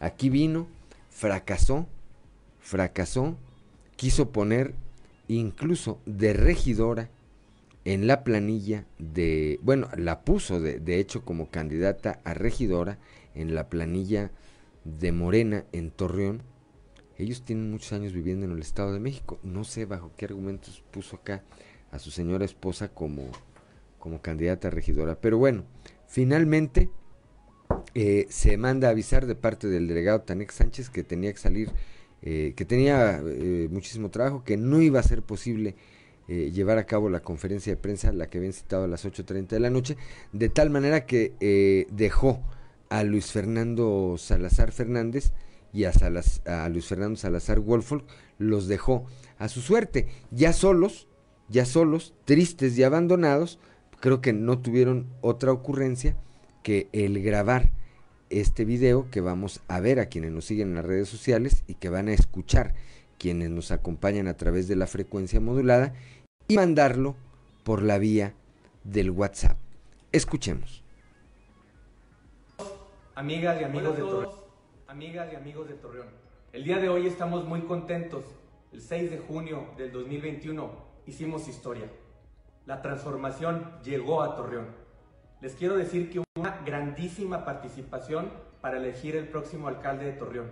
Les quiero decir que ganamos la elección, que las encuestas de salida con las que tenemos acceso y los datos que hemos recibido al momento nos ubican con una ventaja superior a los 8 puntos porcentuales. Debo agradecer a todos los ciudadanos de Torreón que nos han apoyado y les pido que sigamos atentos hasta el final del proceso cuando se produzcan los resultados oficiales y se confirme la victoria de Morena en la alcaldía de Torreón. Por un Torreón súper chido, seguimos en contacto hasta la victoria. 7 de la mañana, 7 de la mañana con 28 minutos. Cuando estaban grabando ahí en, en, el video, para quienes lo ven en las redes sociales, a un lado está ahí una planta artificial, lo que parece ser un maguey. Bueno, ¿tiene más emoción ese maguey? Seco. Que los dos Luis Fernandos. Ahí entiende uno, eh, ahí entiende uno cómo, como padre de familia, se puede prestar a tantas cosas, ¿verdad? A Luis Fernando Salazar Wolford se detenía por una gente seria allá en la laguna. Creo que la poca seriedad que le quedaba, pues con esto, con esto, parece quedar en, en evidencia. El, imagínense alguien que gana una de las ciudades más importantes del estado, una de las ciudades más importantes del estado, imagínense a Chema, que ganó anoche en Saltillo, que hubiera grabado un video de su casa, que dijera que tal, pues, están, ganamos solo o con ahí con su coordinador de campaña. ¿Quién le creyó eso a Luis Fernando? Pues nada más Luis Fernando y su papá, ¿verdad? Bueno, pues esta fue una de las cosas que llamaron la atención, que llamaron, como decimos coloquialmente, a la botana. Se terminó el mito de Luis Fernando Salazar. Y lo otro que llamó la atención, porque fue, ocurrió desde muy temprana hora, mucho antes de que se cerraran las casillas, fue el llanto de Antonio Atolini, candidato a diputado federal. Él dice que lloró de emoción al verse eh, al ver su nombre en la boleta. Hay quienes dicen pues que en realidad era un presagio de la debacle que iba a tener Morena en Coahuila. Escuchemos lo que ocurrió con Antonio Atolini ayer. Me conmoví mucho viendo mi nombre en la boleta porque pues es muy importante esto. Este, eh, nosotros no, no, no debe entenderse nunca una elección en lo particular. Nos jugamos proyectos de país. Justo es, para eso es una elección, para elegirlo. Hay muchísimos países en el mundo que no pueden hacer esto. Y, y, espero que en México lo sigamos haciendo. Yo seguiré votando y seguiré participando. Pero pues me conmovió mucho ver mi nombre en la boleta. Porque pues es algo en lo que verdaderamente creo, es algo en lo que verdaderamente lucho. Y pues es muy bonito sentir que tengo un rol, gane o pierda, tengo un rol en hacer de este un país más democrático. 7 de la mañana con 31 minutos. Carlitos Mancilla está atacado de risa. Y así como tú, Carlos, pues mucha gente se emocionó mucho. Antonio Atolini, de verse en la boleta. Yo creo que nunca lo habían, pues que nunca lo habrían tomado en cuenta para nada, a lo mejor, ¿verdad? Antes. Ya sabe cómo hacerlo feliz. Ponga su nombre en una boleta. En el caso de Antonio Atolini. Bueno, pues fueron dos de las cosas que llamaron la atención para la botana. Otras cosas que llamaron, otros aspectos que llamaron la atención fue esto que hizo también el senador Armando Guadiana Tijerina, que no votó por él mismo, él votó por Juan Antonio de la Fuente, un ilustre coahuilense. Y lo otro que también es interesante es que después de emitir su voto, eh, Claudio Bres, candidato de Morena, allá en el municipio de Piedras Negras, pues eh, evitó dar ninguna declaración cuando lo normal es que pues, los candidatos van, votan y dan ahí alguna eh, punto de vista, obviamente sin carácter triunfalista ni llamando al proselitismo ni nada, pero, pero no, Bres eh, prefirió, prefirió no, no eh, hacer ninguna declaración. Son algunas de las particularidades, en el transcurso de la, de la semana estaremos hablando de algunas otras, de las votaciones que se obtuvieron, de cómo esto cambia el panorama en muchos aspectos pero ya lo haremos en el transcurso de la semana. Son las 7 de la mañana con 33 minutos. Claudia Olinda Morán. Pues continuando con la información, al acudir a votar en Torreón, acompañado de su familia, el gobernador Miguel Riquelme ya auguraba esta elección como segura y participativa, no se reportaban incidentes, no hubo violencia y eso marcó en la entidad los puntos favorables para obtener finalmente esta participación ciudadana. Federales que componen eh, nuestra, nuestra entidad en todas las, en todas, en las cinco regiones de, de Coahuila. Gobernador, en términos de seguridad, ¿cómo se encuentra ahorita la, el proceso? Está bien, pero ya eh, también de, tenemos que decir que no hubo un solo incidente dentro del proceso de campaña no hubo violencia y eso marca nuestra entidad con puntos favorables dentro de, la participación. Podemos ver a toda la gente que se garantiza que esté en las, en las urnas, que no hay un temor, que al contrario, la gente está en las calles, está en las casillas y, y salió a, sigue saliendo a, votar. A estas horas la participación es muy copiosa, que eso es bueno. ¿Qué porcentaje espera que los coahuilenses voten, señor? Yo calculo entre un 55 y un 58%. Mi elección fue de un 52 aproximado, la elección a gobernador. Este proceso es más copioso porque lleva las alcaldías y, el proceso federal en sí, este, las 15 gobernaturas que hay en la, en, el país este, y, bueno pues eso también da un distinto calor a la elección. Pues vamos a vamos a ver eh, si la elección se calcula entre un 55 y un 58%, pues eh, eh, aquí en Coahuila sería una de las votaciones más, más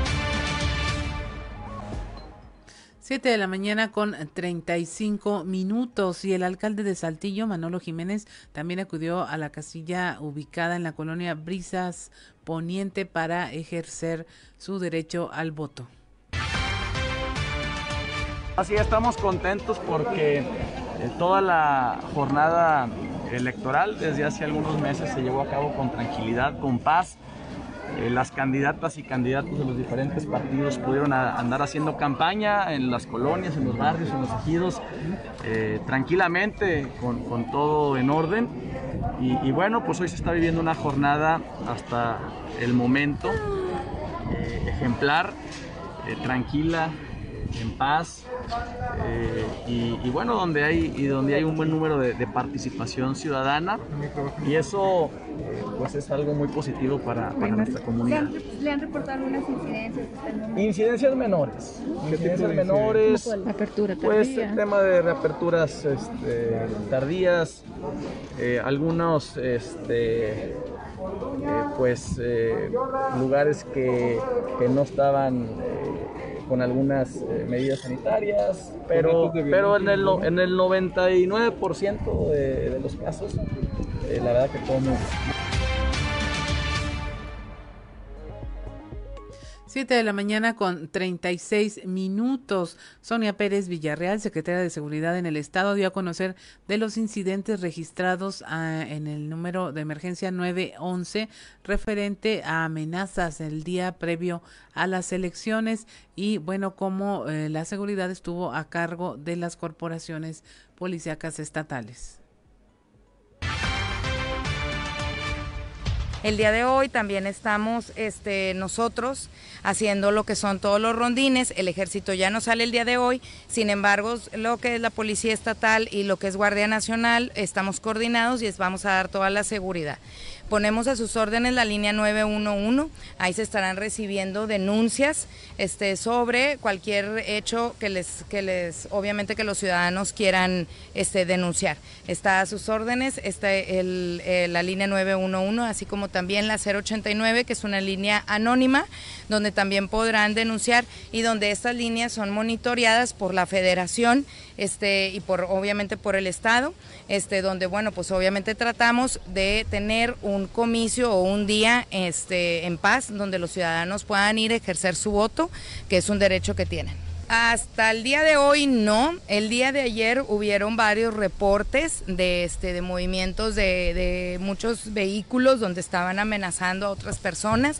Hubo muchos reportes de, de, personas que se sentían amenazadas, valga la redundancia, y este, y bueno, pues obviamente se procedió.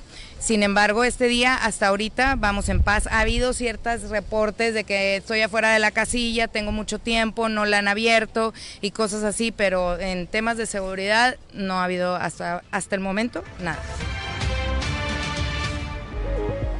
7 de la mañana con 38 minutos. Y mire, una vez pasadas las elecciones, el proceso, una vez que se validen, este, se normaliza la mayoría de la vida pública y de las actividades que hay en la esfera pública del Estado y del país. También ya en términos de eh, las dependencias ya se está reactivando esta, este tema. El DIF Coahuila y la Secretaría de Salud del Estado ya llevaron a cabo una jornada de valoraciones médicas de alta especialidad a niñas y niños del Estado que fueron operados gracias al programa de corazón a corazoncito. Esto para dar seguimiento y valorar la evolución de la salud de los niños que tienen eh, necesidad de ser intervenidos quirúrgicamente para eh, corregir padecimientos cardíacos. Marcela Gorgón indicó que para finales de este mes se tiene planeada la próxima jornada de valoraciones a otros 10 niñas y niños del estado y eh, a dos más con una valoración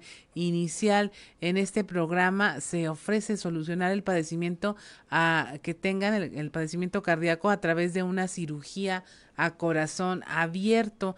Los pequeños reciben por parte de la Secretaría de Salud servicios de banco de sangre, y laboratorio radiológicos, hospitalización pre y postoperatoria, así como el uso del quirófano.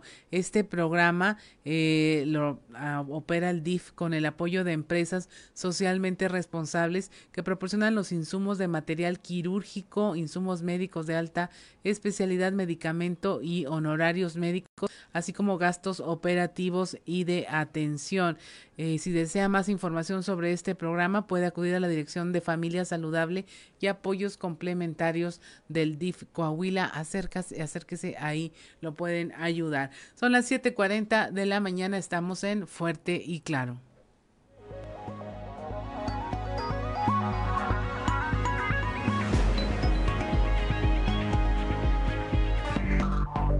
Enseguida regresamos con Fuerte y Claro. En el verano loco de HB, llegan los Combo Loco Mix. Para un producto y tú eliges el producto gratis. Procura estar en espacios ventilados y mantén la sana distancia en todo momento. de 2 litros y llévate gratis Cuídate una leche. y cuida tu chamba. Y a tu familia también. Estado de Coahuila. Si tienes que salir de casa, úsalo. En Coahuila, el cubrebocas es obligatorio.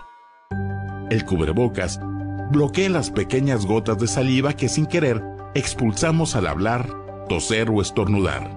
Úsalo. Vamos a cuidarnos entre todos. Estado de Coahuila.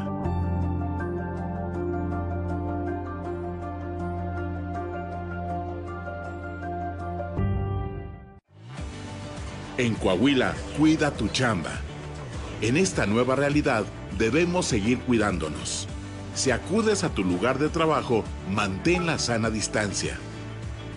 Quédate a dos metros de distancia de tus compañeros. Toma precauciones en áreas comunes como el comedor o las entradas y salidas. Cuídate y cuida tu chamba. Y a tu familia también. Estado de Coahuila. En un memorial está la esperanza de que un día volverán. Es un símbolo de que las y los seguimos buscando.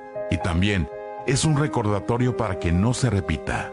Una persona desaparecida nos falta a todas y todos. Cuide y respeta los memoriales. Pero sobre todo, las personas desaparecidas nos hacen falta. Si sabes algo, llama al 089. Tu llamada es anónima. Justicia, basta de impunidad. Un memorial es el recordatorio del compromiso que tienen las autoridades. Es el símbolo de nuestra lucha contra la indiferencia. Nos recuerda que hay personas que no han vuelto a casa. Hermanos, hijos, padres, madres, amigos. Encontrarlos es una responsabilidad del Estado y garantizar la no repetición. Marca al 089. Ayúdanos a encontrar a las personas desaparecidas. Nos haces falta. Tu llamada es anónima. En Coahuila, cuida tu chamba. Si acudes a tu trabajo durante la pandemia, utiliza tu equipo de protección. Usa cubrebocas, careta, gel antibacterial. Procura estar en espacios ventilados y mantén la sana distancia en todo momento. Cuídate y cuida tu chamba. Y a tu familia también. Estado de Coahuila. Si tienes que salir de casa, úsalo. En Coahuila, el cubrebocas es obligatorio. El cubrebocas bloquea las pequeñas gotas de saliva que sin querer expulsamos al hablar, toser o estornudar. Úsalo. Vamos a cuidarnos entre todos. Estado de Coahuila.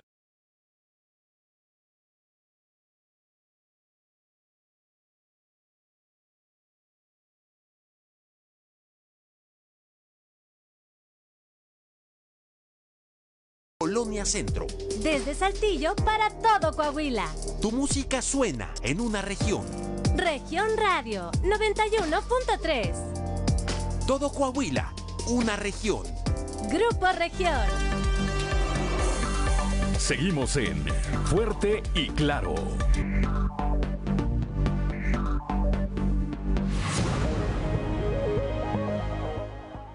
7 de la mañana, 7 de la mañana ya con 44 minutos. Bueno, pues no todo fue electoral, no toda la información es, electoral. Allá en la región carbonífera, en el hospital de Sabinas, un grupo de profesionales buscan concientizar desde la adolescencia a posibles víctimas de la violencia para que detecten, para que detecten los diferentes tipos de abusos que pueden eh, cometerse en su contra. Y es que la violencia auditorio Claudia, no solamente es física, hay violencia de, de muchos tipos que normalmente, o es muy común, que no nos demos cuenta que está ocurriendo. Escuchemos. Se trata de, prevenir este, problemas que son muy comunes en la adolescencia, pero también eh, la violencia pues es un tema eh, es un problema de salud pública. Eh, se ha utilizado durante esta, esta contingencia sanitaria que se ha prolongado, como ya todos lo sabemos.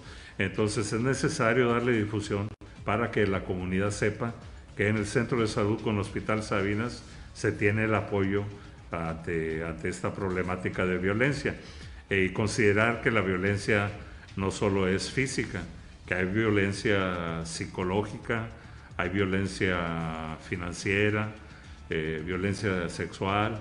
Eh, entonces, este, aquí las, las eh, psicólogas se encargan de, de, emplear las herramientas de detección a través de encuestas y ellos en su momento detectan qué tipo de violencia se encuentra la, la, persona y les dan el cauce que corresponde.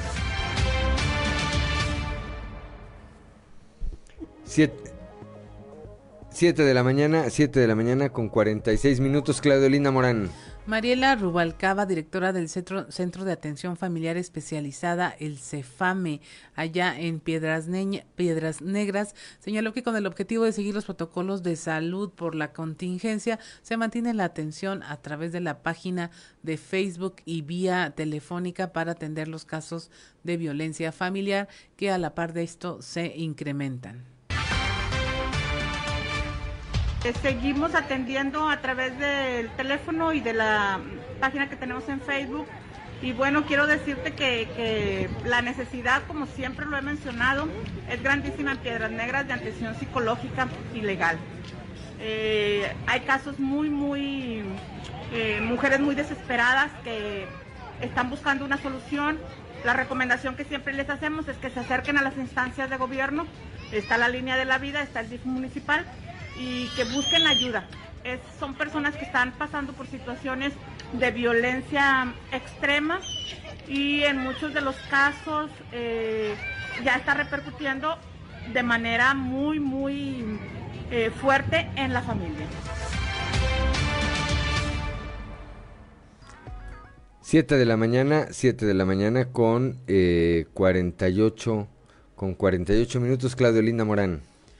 La Unión de Organismos Empresariales Sureste impulsará que las obras planteadas a través de las aportaciones del impuesto sobre nómina se concluyan o al menos se inicien este mismo año, eh, por lo que plantean una reunión, una reunión próxima para conocer los avances que hay en los procesos de licitaciones.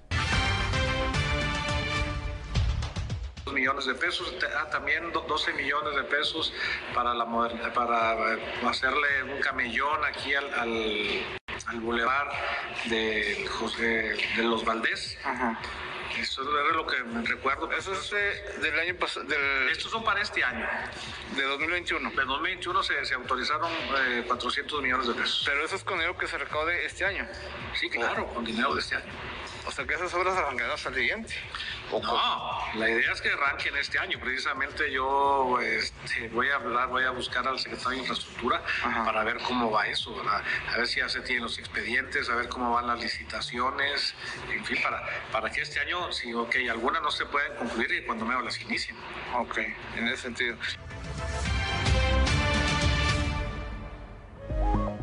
7 de la mañana, 7 de la mañana con 49 minutos. El obispo de Saltillo, Monseñor Hilario González García, dio a conocer que desde la semana pasada se reactivaron los confesionarios en los templos de esta diócesis como parte de las actividades que se están retomando debido a o en función de que han bajado los casos de COVID-19 de tal manera que si ya eh, ¿considera usted que tiene una buena cantidad de pecados? Ya puede ir a confesarlos ahí con un sacerdote. Ya están confesando de nueva cuenta. Escuchemos. Eh, en el tema de las confesiones, ahorita que lo abordó, ¿ya se reanudaron? Ya, este, eh, vuelvo a repetir, cada parroquia, de acuerdo a las circunstancias que tiene, de acuerdo a los padres que tiene, están retomando ya la vida pastoral de la mejor manera, ¿verdad? con los límites que se puede, este, con los horarios que este, también son accesibles. Este, todos los sacramentos creo que se están retomando, ¿verdad? entonces con mucha tranquilidad pueden ir acercándose poco a poco a sus parroquias, este, hablen a las oficinas para ver los horarios, ver los requisitos y con toda tranquilidad este, pueden solicitar si están bien dispuestos a los sacramentos que, que necesiten. Los horarios de las misas también. 7 de la mañana con 51 minutos, el médico veterinario zootecnista Eduardo Valdés, técnico regional en Coahuila del Fondo de Aseguramiento de la Confederación, eh, Confederación Nacional de Organizaciones Ganaderas, visitó el ejido Cuauhtémoc para levantar estas actas de siniestro correspondientes a los reportes de ataques de osos negros que se registraron en esa comunidad la semana pasada. En este seguro en específico de ataque por depredador está cubierto el inventario ganadero nacional de bovinos, ovinos, caprinos, porcinos de traspatio y equinos de trabajo. Entonces, cualquier productor que tenga un, un, evento, una mortalidad por un depredador, puede reportarlo con nosotros, Fondo de Aseguramiento de la Confederación Nacional de Organizaciones Ganaderas. es un trámite gratuito. Este, se les piden algunos requisitos después. Lo principal es que ellos reporten lo antes posible. Eh, tienen las condiciones marcan que tienen 24 horas después de que ellos saben que fueron afectados para, para reportar. Entonces este, hay que hacer ese, eh, primero eso. Se les va a generar un número de reporte. Entonces ya se manda un técnico para que haga la inspección. Se verifica, se revisan evidencias.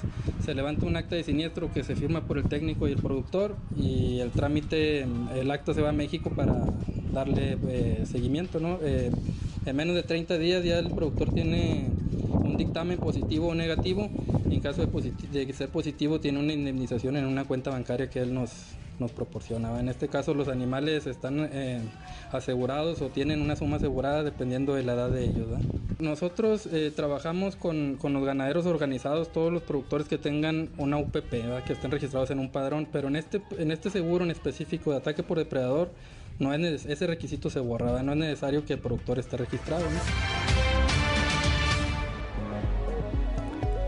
7 de la mañana con 53 minutos, Claudio Linda Morán, un resumen actualizado de la información nacional.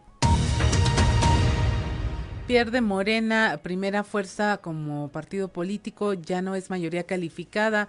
El INE detalla que este partido, que en la actual legislatura cuenta con 253 curules, según los resultados del PREP, se quedó con 184 es decir, que necesitará, aunque tuviera los aliados como el PT y el Partido Verde se mantuviera como satélite de Morena, el partido del presidente no alcanzaría la mayoría para aprobar las reformas constitucionales.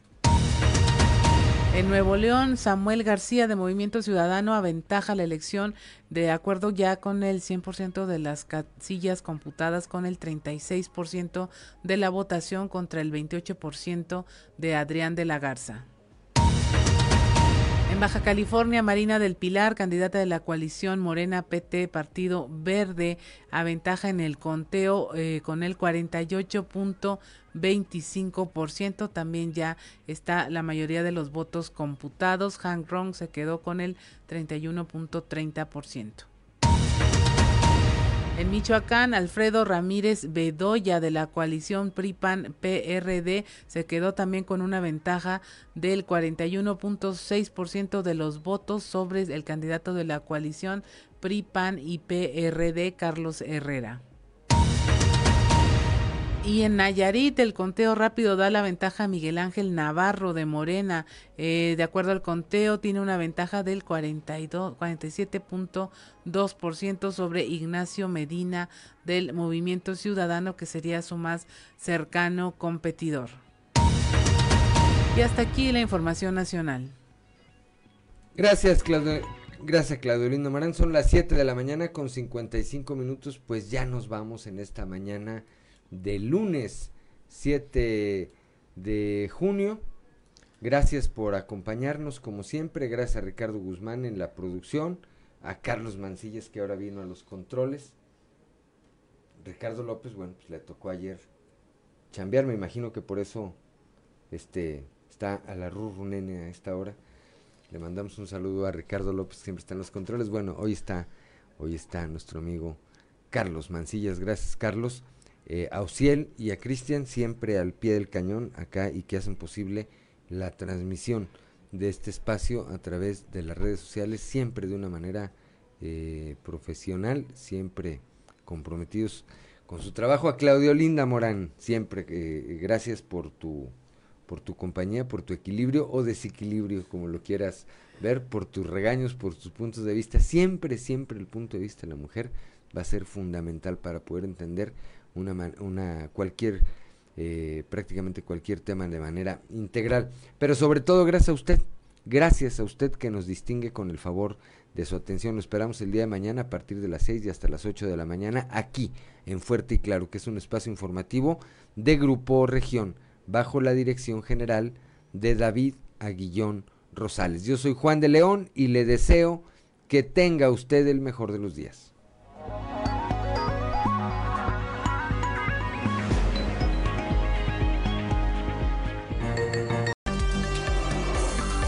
Seguimos en Fuerte y Claro.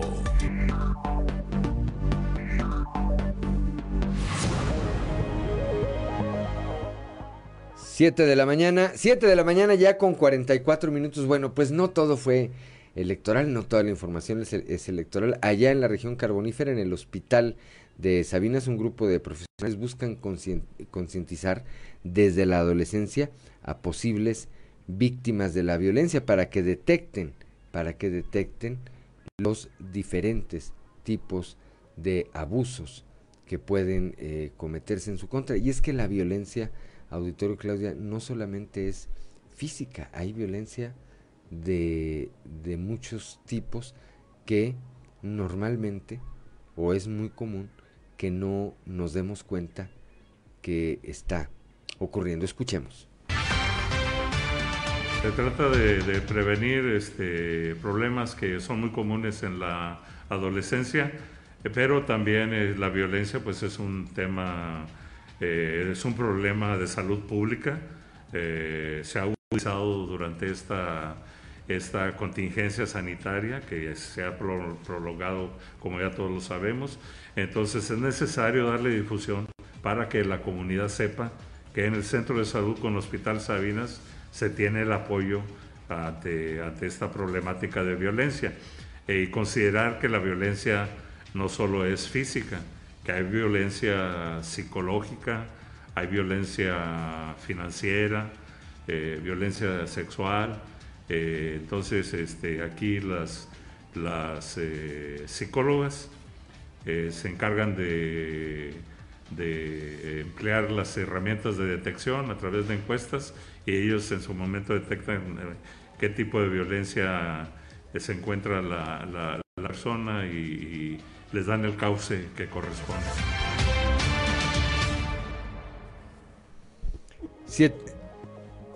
Siete, de la mañana, siete de la mañana con 46 minutos, Claudio Linda Morán. Mariela Rubalcaba, directora del Centro, Centro de Atención Familiar Especializada, el CEFAME, allá en Piedras, Piedras Negras, señaló que con el objetivo de seguir los protocolos de salud por la contingencia, se mantiene la atención a través de la página de Facebook y vía telefónica para atender los casos de violencia familiar que a la par de esto se incrementan. Eh, seguimos atendiendo a través del teléfono y de la página que tenemos en Facebook. Y bueno, quiero decirte que, la necesidad, como siempre lo he mencionado, es grandísima en Piedras Negras de atención psicológica y legal. Eh, hay casos muy, muy, eh, mujeres muy desesperadas que están buscando una solución. La recomendación que siempre les hacemos es que se acerquen a las instancias de gobierno. Está la línea de la vida, está el DIF municipal y que busquen ayuda. son personas que están pasando por situaciones de violencia extrema y en muchos de los casos eh, ya está repercutiendo de manera muy, muy eh, fuerte en la familia. Siete de la mañana, siete de la mañana con eh, 48, con 48 minutos, Claudio Linda Morán. La Unión de Organismos Empresariales Sureste impulsará que las obras planteadas a través de las aportaciones del impuesto sobre nómina se concluyan o al menos se inicien este mismo año, eh, por lo que plantean una reunión, una reunión próxima para conocer los avances que hay en los procesos de licitaciones. Millones de pesos, ah, también 12 millones de pesos para, la para eh, hacerle un camellón aquí al, al, bulevar de, José, de los Valdés. Eso es lo que me recuerdo. Eso es del año pasado. Estos son para este año. De 2021. De 2021 se, se autorizaron 400 eh, millones de pesos. Pero eso es con dinero que se recaude este año. Sí, claro, con dinero de este año. O sea que esas obras arrancarán hasta el siguiente. No, la idea es que arranquen este año. Precisamente yo este, voy a hablar, voy a buscar al secretario de Infraestructura para ver cómo va eso, a ver si ya se tienen los expedientes, a ver cómo van las licitaciones, en fin, para, para que este año, si ok, algunas no se pueden concluir y cuando menos las inicien. Ok, en ese sentido.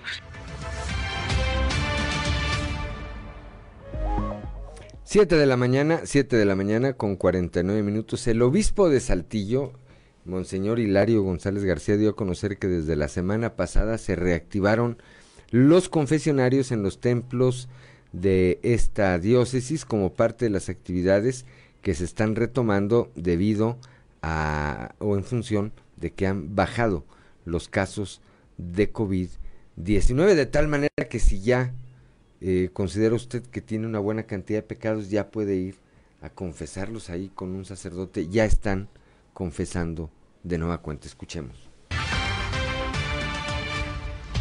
Eh, en el tema de las confesiones, ahorita que lo abordó, ¿ya se reanudaron? Ya, este, eh, vuelvo a repetir, cada parroquia, de acuerdo a las circunstancias que tiene, de acuerdo a los padres que tiene, están retomando ya la vida pastoral de la mejor manera, ¿verdad? Con los límites que se puede, este, con los horarios que este, también son accesibles. Este, todos los sacramentos creo que se están retomando, entonces con mucha tranquilidad pueden ir acercándose poco a poco a sus parroquias, este, hablen a las oficinas para ver los horarios, ver los requisitos, y con toda tranquilidad este, pueden solicitar, si están bien dispuestos, los sacramentos que, que necesiten. Los horarios de las misas también.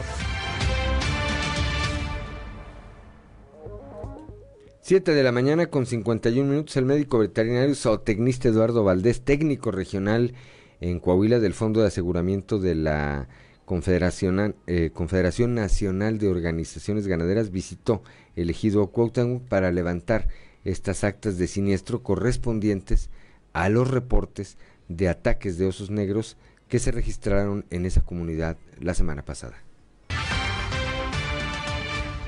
En este seguro en específico de ataque por depredador está cubierto el inventario ganadero nacional de bovinos, ovinos, caprinos, porcinos de traspatio y equinos de trabajo. Entonces, cualquier productor que tenga un, un, evento, una mortalidad por un depredador, puede reportarlo con nosotros, Fondo de Aseguramiento de la Confederación Nacional de Organizaciones Ganaderas. Es un trámite gratuito. Este, se les piden algunos requisitos después. Lo principal es que ellos reporten lo antes posible. Eh, tienen las condiciones marcan que tienen 24 horas después de que ellos saben que fueron afectados para, para reportar. Entonces este, hay que hacer ese, eh, primero eso. Se les va a generar un número de reporte. Entonces ya se manda un técnico para que haga la inspección. Se verifica, se revisan evidencias. Se levanta un acta de siniestro que se firma por el técnico y el productor. Y el trámite, el acta se va a México para darle eh, seguimiento. ¿no? Eh, en menos de 30 días ya el productor tiene un dictamen positivo o negativo. En caso de, de ser positivo tiene una indemnización en una cuenta bancaria que él nos, nos proporcionaba. En este caso los animales están eh, asegurados o tienen una suma asegurada dependiendo de la edad de ellos. Nosotros eh, trabajamos con, con, los ganaderos organizados, todos los productores que tengan una UPP, que estén registrados en un padrón, pero en este, en este seguro en específico de ataque por depredador, no es ese requisito se borra, no es necesario que el productor esté registrado. 7 de la mañana con 53 minutos, Claudio Linda Morano, un resumen actualizado de la información nacional.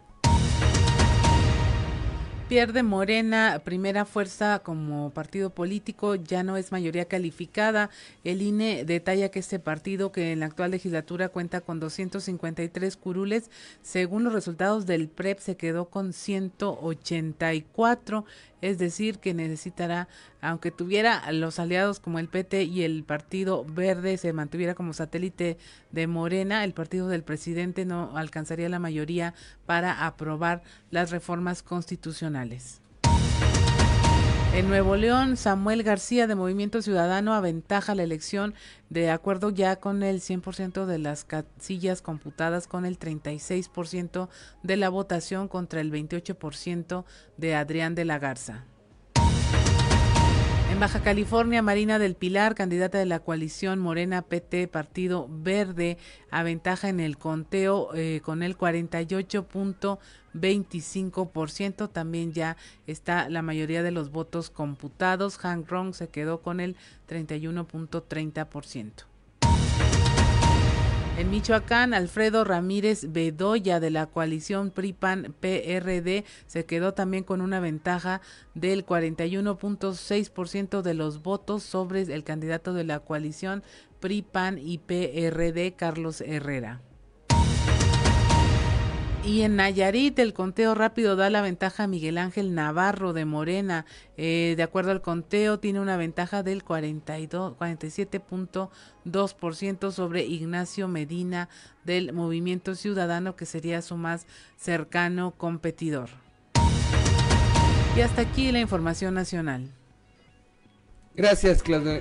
Gracias Claudio Marán. Son las 7 de la mañana con 55 minutos. Pues ya nos vamos en esta mañana de lunes 7 de junio. Gracias por acompañarnos como siempre. Gracias a Ricardo Guzmán en la producción. A Carlos Mancillas que ahora vino a los controles. Ricardo López, bueno, pues le tocó ayer chambear. Me imagino que por eso este, está a la nene a esta hora. Le mandamos un saludo a Ricardo López, que siempre está en los controles. Bueno, hoy está, hoy está nuestro amigo Carlos Mancillas. Gracias, Carlos eh, a Ociel y a Cristian siempre al pie del cañón acá y que hacen posible la transmisión de este espacio a través de las redes sociales, siempre de una manera eh, profesional, siempre comprometidos con su trabajo. A Claudio Linda Morán, siempre, eh, gracias por tu, por tu compañía, por tu equilibrio o desequilibrio, como lo quieras ver, por tus regaños, por tus puntos de vista. Siempre, siempre el punto de vista de la mujer va a ser fundamental para poder entender una, una cualquier eh, prácticamente cualquier tema de manera integral. Pero sobre todo gracias a usted, gracias a usted que nos distingue con el favor de su atención. Lo esperamos el día de mañana a partir de las 6 y hasta las 8 de la mañana aquí en Fuerte y Claro, que es un espacio informativo de Grupo Región, bajo la dirección general de David Aguillón Rosales. Yo soy Juan de León y le deseo que tenga usted el mejor de los días.